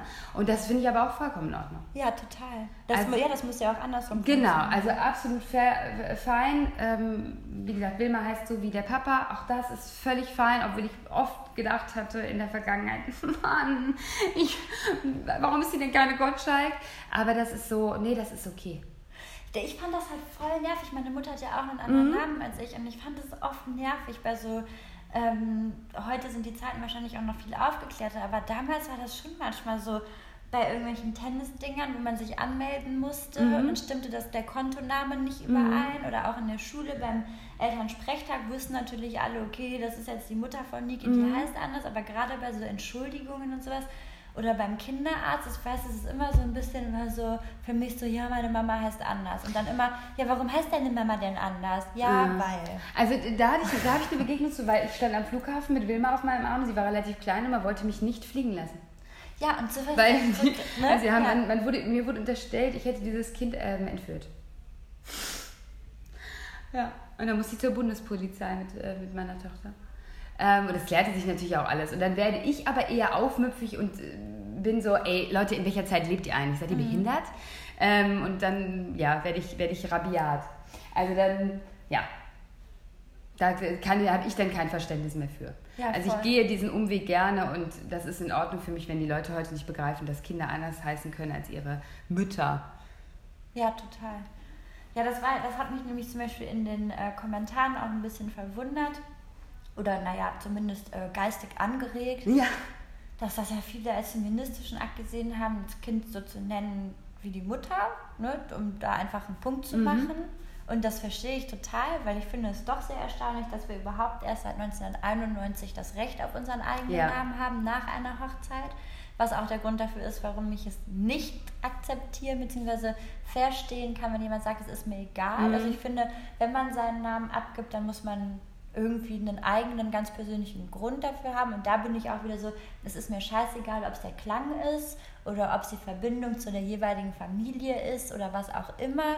Aber einfach zu sagen, es ist mir total wurscht. Ich glaube immer, so weit ist die Gesellschaft. Also dafür ist es noch nicht lang genug her. Mhm. Dann gibt es ja aber viele, die sagen, ja, aber das macht ja gerade jetzt eine moderne Welt aus, in der Gleichberechtigung herrscht, dass es eben egal sein muss. Mhm. Das ist natürlich immer ein Totschlagargument, in aller, in jeglicher Hinsicht. Aber ich denke immer, solange etwas noch nicht als wirklich akzeptiert und normal angekommen ist, muss man es thematisieren und kann es nicht aber politisch was, was sagst du dazu? Ich kenne ein Pärchen, äh, die im Falle einer Heirat, sie möchte ihren Namen nicht aufgeben, er möchte seinen Namen nicht aufgeben. Sie möchten aber auch nicht heiraten, wenn der eine das nicht tut. Also, kommst ja, das du ist halt komplett Banane. Ja, also, also ich meine, was redet man denen denn? Ja, nicht heiraten, weil dann sind sie offensichtlich noch nicht reif genug für eine Heirat. Also ich kann ja nicht meinen ich, Partner, davor, ich kann ja nicht für mein eigenes Recht einstehen und meinem Partner das untersagen. Ja. Da muss man vielleicht, das habe ich auch im Text nochmal geschrieben, und zwar egal von welcher Seite, ob es jetzt die Frau ist oder der Mann, dann muss man nochmal in sich gehen und sich überlegen, ob man denn, wenn man jetzt schon bei sowas hadert, überhaupt reif genug ist, geistig sowas wie eine Ehe ein. Ja, ich, sie, hat, sie hat mir das erzählt und ich, ich wusste überhaupt nicht, was ich, ich, ich wusste überhaupt nicht, was ich sagen sollte. Ich war, ich habe das da könnte man denen natürlich auch raten, Leute, seid doch super aufgeschlossen. Was man nämlich darf, ist äh, die Nachnamen merchen. Darf man? Ich dachte, das wäre eine Wunschvorstellung gewesen. Ich glaube, das darf man. Nee. Ich meine schon, oder? Ja? Das machen halt nur wenig. Also ich habe das so verstanden, ich kann das noch mal kurz googeln. Ich habe das so verstanden, dass man das dürfte. Ähm, Moment mal. Darf man im Falle einer Hochzeit Namen mergen. Nee, ich glaube, das geht nicht. Ach so, naja, es wäre auch ein bisschen exotisch, aber ich dachte so witzig. Diese Möglichkeiten haben Paare. Also ich glaube, das geht nicht, weil dann ist ja, man, dann lässt sich ja nichts mehr rückblickend nachvollziehen. Also kein Familienstamm ist mehr nachvollziehbar. Moment mal. Gemeinsam. Was ich auch interessant finde, ist, dass ein gemeinsamer Doppelname nicht möglich ist. Ja, das finde ich auch interessant. Das finde ich, und ja. das finde ich dann auch schon wieder. Also es kann uns nicht egal sein. Ja. Weil die Frau, die darf einen Doppelnamen annehmen, aber der Mann dann nicht. Oder doch, ich glaube, der Partnerschaft nur einer, oder? Ja, oder einer. Aber es ist halt, also warum? Ja, weil ich glaube, das hat wieder mit dieser Ketten, Namenskettenbildung zu tun, dass man dann irgendwie nicht, dass das auch wieder Sodom und Gomorra wird. Also da ist dann auch nichts mehr nachvollziehbar. Ist, hier steht, es ist egal, wie sie sich entscheidet, ihr Mann behält seinen Nachnamen. Also er kann das nicht doppeln. Aber kennen wir nicht auch Partner oder Menschen, Männer, Entschuldigung, die äh, Doppelnamen angenommen haben? Weiß ich nicht. Okay, ich glaube, das war eine Wunschvorstellung mit dem Merchen der Namen. Ich glaube auch, ja. Aber das fände ich witzig, wenn ihr dann äh, Gottwig oder ja. äh, Ludeschalk. äh, wäre jetzt nicht so, wäre jetzt nicht so eine ästhetische Nummer. Nee, aber witzig, witzig. Hier, das gibt's aber, Nam Nachnamen verschmelzen. Moment. Recherche, Recherche. Ähm, ja, nee, ich, ja. In manchen äh, Staaten Meshing heißt das und es kommt ursprünglich aus den USA. Los Angeles, na klar. Und auch in Großbritannien. Mhm. In Deutschland ist es noch nicht erlaubt. Aber es gibt Orte, an denen das mhm. erlaubt ist, mhm. offensichtlich. Und das fände ich auch ganz witzig. Mhm. Ne? Der Merch von euren beiden Namen wäre auf jeden Fall. Ja, der wäre auf jeden Fall. Der wäre sehr interessant. Naja, aber ich, also ich glaube, man kann festhalten, jeder soll es natürlich machen, wie er oder sie möchte. Aber es herrscht da eben noch keine Egalität. Ne? Deswegen, also 91, das müssen wir uns jetzt nochmal wirklich vor Augen führen. Ich kenne in meinem Freundeskreis auch keine Frau, die den Namen behalten hat und der Mann hat ihn angenommen. Genau, und das fest. ist nämlich auch nochmal eine Sache, dieses Dürfen und es wirklich tun, ja. ist ja auch nochmal ein Unterschied, ja. weil es ist ja, es gibt ja diese enorme Diskrepanz zwischen, okay, wir sind jetzt in einer Zeit, wo Gesetze geändert wurden und wo man sich geöffnet hat und wo aber Rollenbilder Traditionen, Klisch, ja, ne, einfach gefestigte Dinge des Sozialkonstrukts so festgelegt sind, dass man sich dennoch nicht von ihnen befreien kann. Bei mir würde ich jetzt zum Beispiel sagen, herrscht auch noch eine gewisse Romantik in meiner Vorstellung dafür, einen gemeinsamen Namen zu haben. Das wäre mir jetzt schnurzpiep egal, wenn mein Partner seinen Namen behalten würde, aber er hat da auch irgendwie, er möchte meinen Namen annehmen.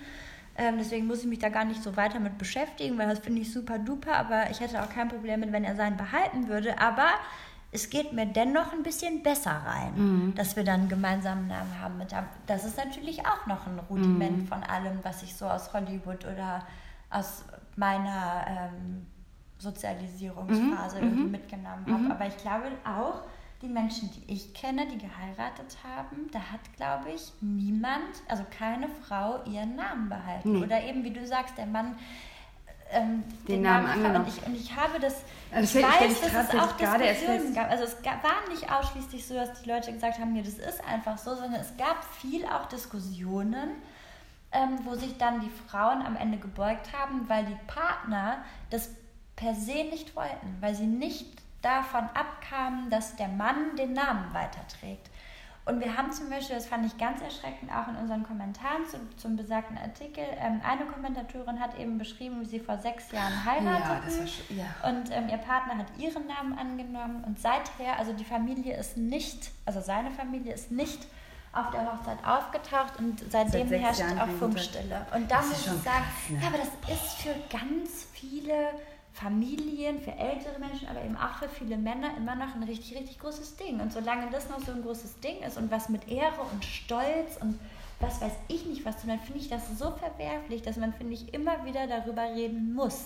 Man eben nicht sagen kann, ja, äh, wenn mein Mann das so wichtig ist, also ich will eigentlich gerne meinen Namen behalten, aber äh, wenn der sich davon nicht abbringen lässt, dann äh, mache ich das eben. Mhm. Das finde ich ganz schlimm. Ich würde so lange auf meinen Partner einreden und das meinetwegen jahrelang abwägen, bis mein Mann sich geöffnet oder mein zukünftiger Mann sich geöffnet hat für diese Konstrukte und irgendwann aus einem anderen Grund sagt, er möchte seinen Namen behalten und ne, mhm. vielleicht auch dann freigibt, dann behalte halt deinen. Aber ich würde so eine Person nicht ehelichen. Aber dein Partner sagt ganz easy peasy selbst, äh, dein, dein, ja, dein Freund sagt, äh, er nimmt deinen Namen an. Das ist kein Problem. Ja, bei ihm ist es so, dass er gesagt hat, du, äh, ich mit meinem äh, Larifari-Job, ich habe quasi keinen Namen, der irgendwie von Gewicht ist, aber du schreibst unter deinem Namen, du arbeitest unter deinem Namen, man kennt dich unter deinem Namen, du sollst ihn auf keinen Fall aufgeben. Er sagt auch ganz objektiv betrachtet, ist deiner wirklich viel, viel schöner und Maximilian van Dinter klingt wunderbar. Und äh, er ist da, glaube ich, ein bisschen wie du. Er findet so Neues cool mm. und schön. Und er findet aber auch, er ist natürlich auch mega geprägt. Also ich weiß noch, als ich mit ihm zusammengekommen bin, wie der sich da auch Frauen gegenüber geäußert hat, was er, wie er gesprochen hat, wie seine Sprache war. Also jetzt mal im Sinne von Gendern oder Nicht-Gendern oder Frauen benennen oder nicht oder wie über Frauen gesprochen wird. Da habe ich natürlich auch ganz rigoros immer meine Meinung klar gemacht. Mhm. So, mein Freund, so geht das halt nicht. Mhm. Und das ist nicht, nicht, weil ich hier irgendwas durchsetzen möchte, sondern weil ich in so einer Welt nicht leben möchte. Mhm. Und bitte denkt darüber nach. Also ich mhm. musste mir voll oft anhören, boah, jetzt sei doch nicht so ein Mädchen. Aber ich weil finde dir der Fahrradsattel wehtut. Ich finde was. aber gerade bei unseren Partnern hat das unheimlich gefruchtet, dieser ständige Diskurs. Mega sogar, also dieser Diskurs, der, der hat auch zum Teil dazu geführt, dass er jetzt selber auch Freunde irgendwie darauf anspricht oder sagt so, hey komm, was schimpfst du so über die MeToo-Bewegung? Du musst dir doch darüber im Klaren sein, also über diese Machtposition der Männer, der weißen, privilegierten Männer. Und das finde ich ganz, ganz, ganz toll an ihm. Und deswegen, ähm, ich glaube, es ist für ihn auch ein Stück weit ein Zeichen. Also es ist nicht nur, ich nehme jetzt deinen Namen an, weil er schöner ist, sondern es ist auch so, ich supporte dich, Ja. ich finde gut, was ich mache und, und ich und weil das irgendwie umgedreht ist bei uns, möchte ich aber deinen Namen annehmen, weil ich stolz darauf bin, dass du meine Partnerin bist und dass wir irgendwie so frei leben, dass wir das jetzt einfach so entscheiden können, dass wir so äh, heißen wie du. Weil der ist auch in Ohnmacht gefallen, als ich ihm erzählt habe, dass man erst seit 1991 überhaupt als Frau den eigenen Namen behalten kann, beziehungsweise beide Partner beziehungsweise Partnerinnen den einen Namen annehmen können der Frau. Und das ist, glaube ich, dann auch wieder, weil er ist ja schon auch ein bisschen Rebell, also auch wieder so ein bisschen Protest auch gegen die, die noch so konservativ sind oder noch so traditionsbewusst oder verliebt, das eben anders zu machen Ja. als die Mehrheit, weil die Mehrheit macht es eben. Ne, da kann man sich, glaube ich, auch Zahlen angucken, die Mehrheit macht es eben noch Ja. im klassischen Sinne.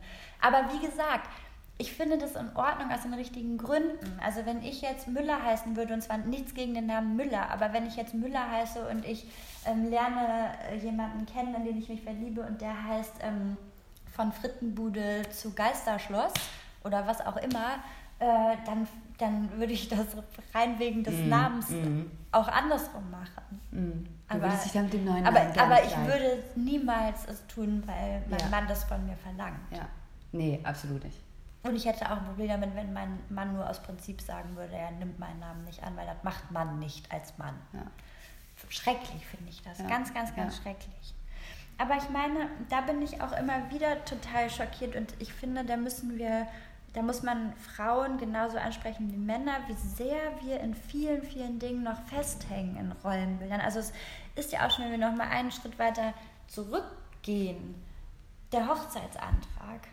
Das ist ja für, ich habe so viele emanzipierte Frauen in meinem Umfeld und auch emanzipierte Männer, feministische Männer, Feministen, die aber sagen, die Frauen sagen, nee, ich brauche das von meinem Mann, dass der mir den Antrag Ja, macht. mhm. Und ich kenne das andersrum auch, dass viele Männer sagen, ich fände das okay, wenn meine Frau mir einen Antrag macht, aber irgendwie auch komisch.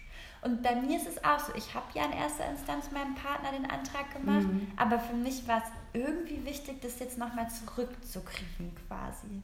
Das ist ja, ne, deswegen, ich finde immer dieses auch an die eigene Nase greifen und sich hinterfragen. Man kann nicht immer nur über andere schimpfen. Und ich glaube, man hängt oft mehr fest, als man meint. Aber das finde ich doch erstaunlich, dass das halt eben, glaube ich, so. Ich weiß noch nicht mal, ob das so von der Familie geprägt ist, weil ich kann mich jetzt nicht daran erinnern, dass wir jemals über Anträge gesprochen hätten. Und ich glaube, das sind wirklich Aber Medien. das ist, glaube ich, schon rein Hollywood. natürlich. Ja, aber ich glaube eher durch das, was wir sehen. Ja, also ja. durch Hollywood, durch irgendwelche Promis, durch irgendwelche aufgeblasenen Anträge in der Ja, ja. Ne? Meine Mutter hat mir ja nicht gesagt, irgendwann mal übrigens einen Antrag macht der Mann. Ja, ja, nee, Ne, also nee, das um kann's Gottes ja nicht sein. Ich hätte irgendwann mal zu meinem, meinem äh, Freund gesagt, dass ich ihm dann auch einen Antrag natürlich machen könnte. Und dann sagte er zu mir, auf gar keinen Fall machst du mir einen Antrag. Ich mache dir einen Antrag. Ich so, hey, warum das denn? Ich kann ja doch genauso gut einen Antrag machen. Und er guckt mich an, Sarah, weil ich dir gerne irgendwann einen Antrag machen möchte. Ja. Gut. Ja, was willst du da jetzt Ja. sagen, ne? Ja. Also ich glaube aber, wenn ich das jetzt richtig krass fühlen würde und dieses, dieses, mich das drängen würde, dann würde ich das trotzdem machen. Dann würde ich sagen, du, du kannst mir immer noch einfach irgendwann so einen Antrag machen. Ja, ja. Ähm, Ist bei uns dann so ein bisschen. genau, genau. Ja, aber es ist trotzdem, es ist, das ist verrückt. Es ist wirklich verrückt, Ja. wie sehr man. Ich merke das auch als Mama, ne? weil ich, ich plädiere ja immer darauf, dass Papas natürlich genauso viel wert sind.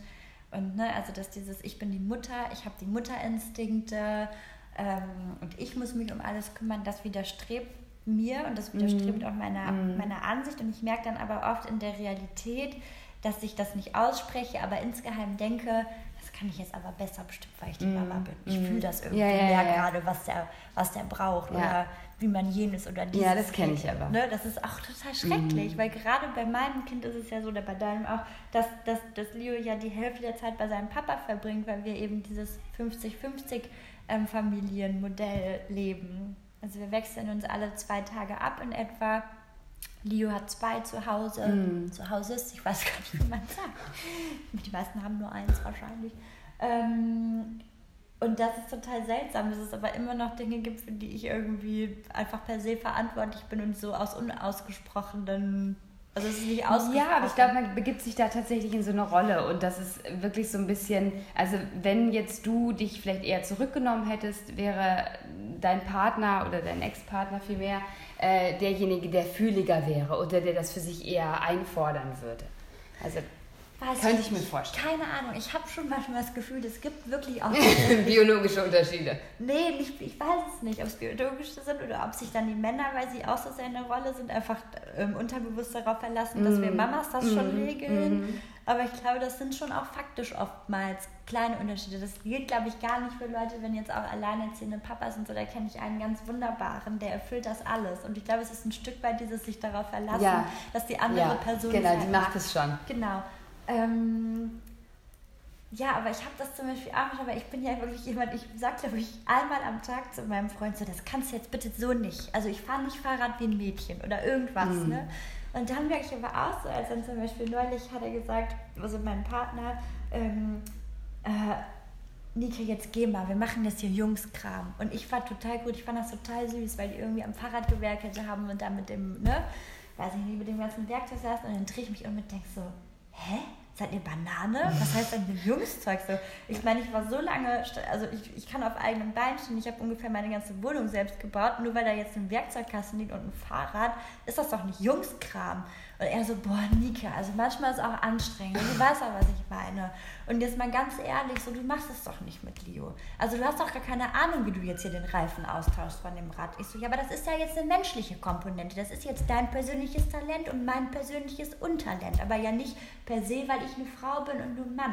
Und ich verstehe aber so diese Romantik, so komm, wir machen jetzt mal Jungskram. Ich klar, ich und auch. wir machen jetzt mal Mädchenkram. Also darf ich noch ein Beispiel Ja, nennen? Also bitte. Ich, manchmal denke ich ja, egal wie sehr mit Herz und Seele ich Feministin bin, aber es gewisse Unterschiede, dass ich weiß nicht, ob das in der nachfolgenden Generation noch so sein wird, weil auch da wieder Sozialisierung bestimmt eine große Rolle spielt. Aber ich habe wirklich Jungsfreunde, die haben dann so Challenges, wie dass sie sich immer die ekeligsten Sachen schicken. Und wer das ekligste schickt, der gewinnt den Tag. Also die haben eine Standleitung über WhatsApp und da werden dann Popel, wahrscheinlich auch Pipi Kaki, ich weiß es nicht, irgendwas hin und her geschickt. Und Ziel ist eigentlich, irgendwann mal jemanden in der Gruppe zum Brechen zu bringen. Mhm. Und ich stelle mir jetzt gerade vor, we- mit welcher von meinen Freundinnen ich sowas mache. Einmal, das kannst du mir machen. Damit fangen wir heute Abend an. Ja, aber das ist eine richtig gute Idee. es gibt schon so, ne? Oder, also ich kann auch richtig krass toben, aber irgendwann oder auch bei so einem, also irgendwann ist bei mir auch so eine Grenze. Ich finde das voll schwer, sich als Mensch komplett loszulösen von, äh, ne? Also ich würde mir immer wünschen, man würde sagen, das ist einfach was Individuelles. Die einen Menschen bauen, die anderen nicht. Also weißt du, was Ja, ich ich meine? weiß, was du meinst, aber ich aber glaube- ich verstehe auch, was er meint, wenn er sagt, lass mal jetzt uns Männer eine Ich- ich Fahrradtour machen und du bist mal nicht dabei. Das Mama. verstehe ich auch, aber da muss ich einfach nochmal an das anknüpfen, worüber wir eben gesprochen hatten. Und das ist wirklich dieses, ja, es ist oft unbequem. Und ja, vielleicht ist es auch in erster Linie manchmal Spielverderberin sein äh, aus deiner Position. Aber es hat ja schon so viel gebracht und so viel Weitblick, Total. dass wir, da- dass es ihn ja nicht einschränken würde, jetzt in dem speziellen, Fra äh, in, in dem speziellen Ding, wenn er sagen würde, Leo und ich, wir machen jetzt Max und Leo-Kram. Also das würde ihn ja nicht einschränken. Nee, ne? total, total. Ähm, ich habe das jetzt eher so ein, so ein, so ein bisschen weiter gedacht. Das, das konnte jetzt natürlich keiner wissen, aber ich dachte, was ist denn mal in ein paar Jahren, wenn der Leo vielleicht dann auch merkt, dass sich sein Körper verändert. Und ich, es gibt nun mal die Biologie, ja. Also ich möchte, dass das in ganz vielen Dingen keine Rolle spielt und dass niemand durch, durch sein Geschlecht benachteiligt wird, aber ich kann mir zum Beispiel auch vorstellen, dass eine Wilma, wenn sie älter wird und Dinge verändern sich, dass sie mit dir darüber sprechen will, weil du eben auch eine Frau bist. Mhm. Oder dass Leo sich eine männliche Bezugsperson sucht, wenn es mal um die erste Liebe geht oder mhm. jetzt entdeckt man seine Sexualität oder was weiß ich nicht was, dass man da schon, weißt du, und wenn man dann zum Beispiel sagen würde, wir führen jetzt mal ein Männergespräch, Leo, oder wir führen mhm. jetzt mal ein Mädchengespräch, wenn man, also müsste ich das jetzt als Feministin verwerflich finden oder ist da auch irgendwie eine Grenze erreicht? Das heißt ja nicht, dass der Leo nicht zu mir kommt mit seinen Problemen und dass die Wilma nicht zu ihrem Papa geht. Das kennt man ja auch selbst von sich. Mhm. Aber so in erster Instanz ist ja so jemand vielleicht vom, vom gleichen Geschlecht ein bisschen, also hilft einem vielleicht so eine Hemmschwelle ja. zu über, äh, ne, also sich nicht so zu schämen. Mhm. Ja, klar, das kann. Aber ich weiß es nicht. Kann, das sind nee, nur so genau. Fragen, die ich mir stelle. Also wie sehr kann ich jetzt auf solchen Sachen dann auch rumreiten oder wann bin ich auch irgendwann mal an einem Punkt angelangt, wo ich sage, wisst ihr was, hier, Leo, wir gehen morgen mit einem Bier in die Sonne und reden über die Liebe, aber jetzt geht ihr erstmal. Ihr ich Jungs. glaube auch, ich glaube, das Ding, also man kann ja natürlich auch diese, diese ganzen anderen sozialen Konstrukte nicht, nicht ausstellen. Die Gesellschaft, also die, unsere Kinder sind im Kinderladen, dort passiert natürlich vieles. Ähm, aber es gibt natürlich auch unterschiedliche Blickwinkel. Und wenn jetzt zum Beispiel dein Sohn irgendwann sagt, hör mal, äh, Papa oder hör mal Max oder mein Freund, ich muss mal mit dir reden, weil irgendwie mit den Mädels so, da brauche ich jetzt irgendwie deinen Rat. Oder er sagt Vielleicht aber... auch mit den Jungs, das weiß man nicht. Vielleicht oder mit den Jungs.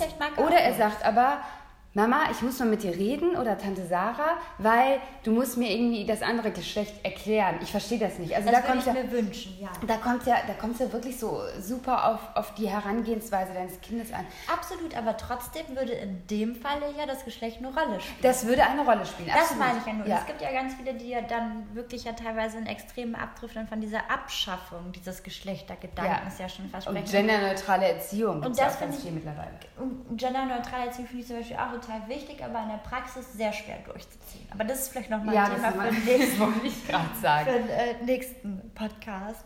Nee, das ist, also ich glaube, wir können nicht mehr tun als, oder wir können sicherlich noch mehr tun, aber in erster Instanz das Bestreben haben, auf Dinge aufmerksam zu machen und an alten Konstrukten zu rütteln, wie an Männer- und Mädchensachen. Und ähm, man kann sich aber trotzdem nicht immer der Biologie entziehen. Also sie ist halt einfach da. Mhm. Äh, aus meiner Wahrnehmung. Ich lasse lass mich da gerne vom Gegenteil überzeugen. Ich achte zum Beispiel in der Sprache, aber auch da stoße ich an meine Grenzen. Da wollte ich auch jetzt einen Artikel zu schreiben, nämlich wie, wie man jetzt richtig gendert. Mhm. Ähm, ey, ich stehe so auf dem Schlauch, weil selbst, also wenn du eine richtig lange Geschichte vorliest, ein Märchen oder nicht ein Märchen, aber ne, mhm. schöne moderne Bücher, Kinderbücher, dann ist das meistens überhaupt kein Problem. Nur es gibt natürlich diese ganzen Was ist was Bücher mhm. oder die Feuerwehr, der Flughafen, wenn du das genderst, Sarah, dann mhm. liest du den doppelten Text weil da stehen immer nur drei Sätze und dann steht da ähm, der Pilot fährt das, ne, ne, ne, ne. Die, äh, ne, ne, die, die Feuerwehrmänner äh, äh, machen das und das und das und das. Und dann versuche ich natürlich immer die Piloten und Pilotinnen, die Lokführer und Lokführerinnen, die, äh, ähm, ja, bla bla bla. Und das ist dann irgendwann so lang und so doppelt gemoppelt, mhm. dass es mir selbst auf den Sack geht. Mhm. Und dann habe ich irgendwann angefangen, das einfach abzuwechseln. Also mhm. ich lese mal die Pilotin, mhm mal lese ich der Pilot. Mhm. Ähm, bei den Sachen, die ich irgendwie neutral ausdrücken kann, wie bei den Reisenden, da mache ich so. Es gibt aber ganz viele Begriffe, weil es gibt ja viele, die das sehr vertreten, dass man das einfach neutral ausdrückt. Das funktioniert aber ganz oft nicht, mhm. weil das dann unklar ist, der Bezug. Ich glaube auch für Kinder super schwierig. Ja, weiß ich gar nicht. Ja, vielleicht auch, aber es ist einfach manchmal falsch. Also man hat es zum Beispiel bei Busfahrenden. Ne? Das mhm. können jetzt dann die Reisenden sein oder diejenigen, die mm. den Bus lenken. Mm. Ähm, aber, aber und ich habe mich das auch gefragt, also gerade in Kinderbüchern, wenn du da immer beide Geschlechter hinschreiben möchtest, oder du machst ein Sternchen, weil dann kannst du es auch nicht richtig lesen, um alle anderen Geschlechter einzubinden. Und vor allem auch in Überschriften und so. Oder wenn du ein ganzes Buch schreibst, du wirst Banane. Mhm. Und dann, was ja auch wieder fehlt, ist, wenn du die weibliche und die männliche Form nimmst, schließt dann schließt du ja alle anderen aus. Und dann bin ich manchmal wieder so weit, dass ich denke, vielleicht macht das maskuline Generium ja doch Sinn, um nicht alle anderen. Mhm. Vielleicht muss man eher dazu beitragen, dass Menschen und Kinder raffen, dass damit beide gemeint sind. Ich weiß es nicht. Ich, ja, ich, würde, mich schon, ich würde mich schon freuen, wenn mehr Diversität im Buch einfach stattfinden würde an, an Protagonisten und Protagonistinnen. Also, dass ich jetzt sagen kann, ja, das ist der Feuerwehrmann und im nächsten Moment kommt die Feuerwehrfrau. dass man das Genau. so sagen kann oder dass das eben stattfindet. Ähm, weil ich natürlich ähm, natürlich auch noch ein kleineres Kind habe und die macht keinen Unterschied, ob ein Freund jetzt weiblich oder männlich ist. Das ist einfach ein Freund, ist ein Freund, ist ein Freund. Aber ich finde, Ne? das haben total viele Kinderbücher ja schon irgendwie. Es gibt meistens inzwischen, finde ich, also zumindest bei, Bei den den Büchern, neuen, die ich kaufe, ja. genau. Da gibt es dann meistens auf jeden Fall eine Feuerwehrfrau und sowas. Ja, aber- Nur bei den Passagen, wo das eben alles verallgemeinert ausgeht, also was macht denn überhaupt die Feuerwehr an sich? Mm, ja? Da ist das, da wird natürlich das maskuline Generum äh, verwendet, Mm. weil da, da wirst du wirklich ein bisschen Banane, wenn du das alles immer ständig doppelst. Bibi und Tina sind auch Freunde. Ja. Ja. Ja. Bei Freunden finde ich es auch ganz schwer immer. Äh, naja, Ja. aber das ist, Ja. das ist Vielleicht nochmal- habt ihr da da ja möchte ich Idee. eigentlich einen offenen Artikel zu schreiben, einfach um meine Problematik da auf den Punkt zu bringen, weil ich bin da sehr offen und wir hatten ja auch schon dieses, naja, Nike-Sternchen, da sagt man dann halt LeserInnen, Mhm. also man zieht das Wirren nicht über. Das habe ich auch irgendwie verinnerlicht, Mhm. das funktioniert für mich aber zum Beispiel nicht im Buch. Ich kriege die Krise, wenn ein ganzes Buch gesternt ist. Das, über, nee, das geht bei mir tatsächlich. Aber wie gesagt, Hast du schon mal ein Buch gelesen, was gesternt ist? nee, jetzt im Artikel. Also Bücher jetzt noch nicht, das stimmt. Ja, das ist halt nämlich auch nochmal ein krasser Unterschied. Und Überschriften, ja, das sind, ja- ist dann ja meistens die doppelte, ne? Also Radfahrer und Radfahrerinnen in Berlin äh, sind, die Opfer ist neutral, ne? Gibt es nicht Opferin. Da, ich bin ja schon manchmal so banale, dass ich bei ganz normalen Wörtern die Staubsaugerin. ne? also, also es ist nicht, es ist nicht so leicht. Aber egal. Wir sind längst über unsere Zeit. Ja. Eine Stunde 15. Um Das Gottes Willen, wer kann denn so lange zuhören? Rekord. Sarah, Vielleicht schön, dass ich mal über deine Schlussmach. Äh, hä? Ist dir selber aufgefallen, ne? Aber ganz, geht auch ganz schnell. Ich hatte ja nur drei Freunde, mit einem bin ich noch zusammen. Eine, das war einvernehmlich getrennt und den ersten habe ich abgesägt. Und war das schlimm? Das war ganz schlimm, weil ich mochte ihn menschlich, aber nicht in, in dieser Beziehung. Wir haben uns danach auch noch ganz lange getroffen. Ähm, und er hat, jede Woche hat er äh, einen Döner vorbeigebracht und wir haben im Fernsehen geguckt. Ich weiß Ähm, auch nicht, wie man richtig Schluss macht. Nee, das tat mir sehr, sehr weh, weil ich ihn sehr mochte und auch gerne heute manchmal noch ein Lebenszeichen von ihm hören würde. Oder hier Conscious Uncoupling. Ne? Das ist ja das neue Ding, dass man sich ganz bewusst und gemeinsam langsam entkoppelt, weil es fehlt ja nicht nur ein Partner oder eine Partnerin, sondern auch ein Freund oder eine Freundin. Das ist ja immer wieder. Ähm, Ja, ich, woll, ich hatte eine Entscheidung getroffen und die wurde radikal durchgezogen mit Mhm. großem Drama, vielen Tränen und einem Abgang, der war ein bisschen Okay. über die Maße. ah, aber du bist nicht gewalttätig geworden. Nee, nee, nee, aber ich bin äh, Türen knallend aus dem Haus an den Eltern vorbei. Mein Freund sagt auch immer, Nika, du bist so eine Südländerin. Ich immer, so bin ich doch gar nicht. Ich habe französisches Blut, aber ich bin jetzt nicht die, ne? Und das ist ja auch wieder so ein Klischee. Also doch, doch, du hast immer so Feuer. Du wirfst immer mit irgendwelchen Cremedosen oder knallst Türen, wenn du sauer bist. So, eine Stunde 17 schon, Freundinnen und Freunde. Tausend Dank fürs Zuhören, Nike. Schön, dass du wieder dabei warst. Immer Sarah, super. Das ist mir immer wieder ein inneres Blumenpflücken. Ne? Du bist eine Wucht. Selber, Dito. Boah. Spiegel. Ganz ehrlich, können wir festhalten, Leute, die Dito sagen, ne? Mein Vater ist super dran. Hab dich lieb, Papa, Dito. Nee. LG, Nike, Sarah. Boah, ey. Tschüssi. Tschüss.